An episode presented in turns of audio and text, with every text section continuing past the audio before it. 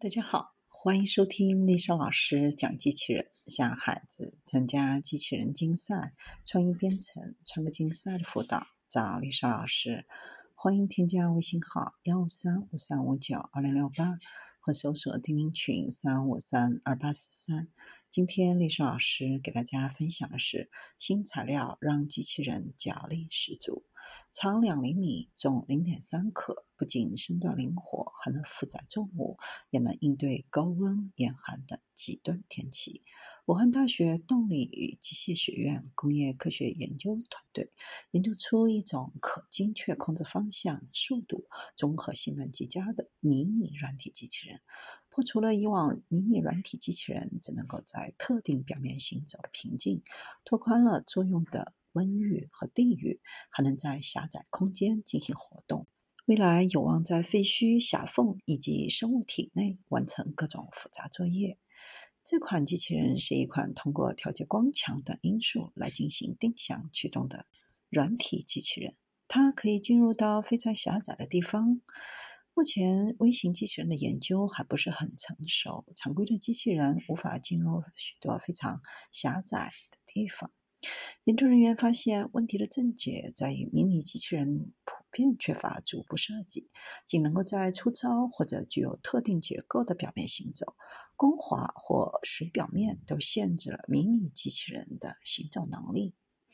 这次的研究灵感来自两种动物，即壁虎和吃货。凭借在仿生材料研究领域的长期积累。尝试在机器人上引入仿壁虎脚趾刚毛的足部，这种仿生足部结构让机器人具有良好的表面适应性。机器人的脚是由仿壁虎刚毛的微米三棱柱排列组成，带动脚运动的结构有交替排列的透明聚二甲基硅氧烷条带和石墨烯复合材料条带组成。步态则借鉴了壁虎脚的取向粘附能力和齿货前后足交替运动的模式。这款机器人依靠光照控制，通过调节光照的强度、时间等因素控制其运动。光照的时候，前足向前移动；关闭光照，后足向前移动。交替的开关光照驱动，它不断的向前移动。有了脚的机器人，无论是在粗糙还是光滑平面，都能够获得足够的抓地力，保证正常行走。疏水功能使得机器人在有水的表面也可以行走，即使水量覆盖住足部，运动过程也不会受到阻碍。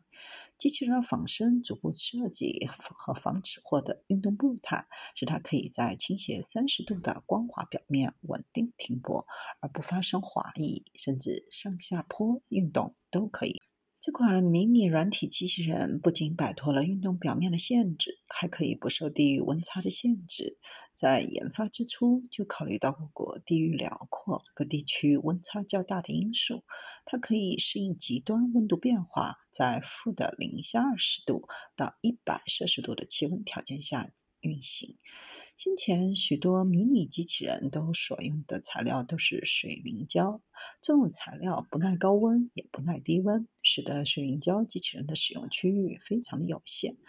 另外，有些软体机器人能够适应寒冷气候，但到了炎热地区便不能工作，很大程度上限制了机器人的应用。为了解决这一问题，选用的是硅橡胶作为这次软体机器人的主要材料。硅橡胶不仅耐高温、耐低温，还能耐酸碱，不易腐蚀。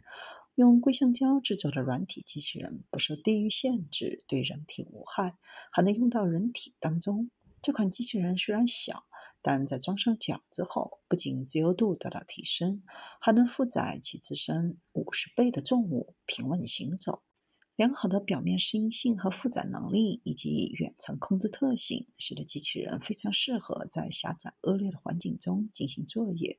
比如在裂缝、深坑中进行地质勘测。废墟裂缝中进行搜救和目标定位，甚至可以借助穿透皮肤的红外光源，在具有复杂表面形状、酸碱性、温度和湿度的生物器官内或血管中进行药物递送或病灶检查。在地震、火灾、事故等救援当中，普通机器人可能没有办法进入到狭窄区域进行探测和协助工作，这时可以让迷你软体机器人替代完成。假如无法及时救援出被困的人员，为了缓解人类身体机能的损失消耗，可以让迷你机器人携带食物、药品，为被困人员提供帮助。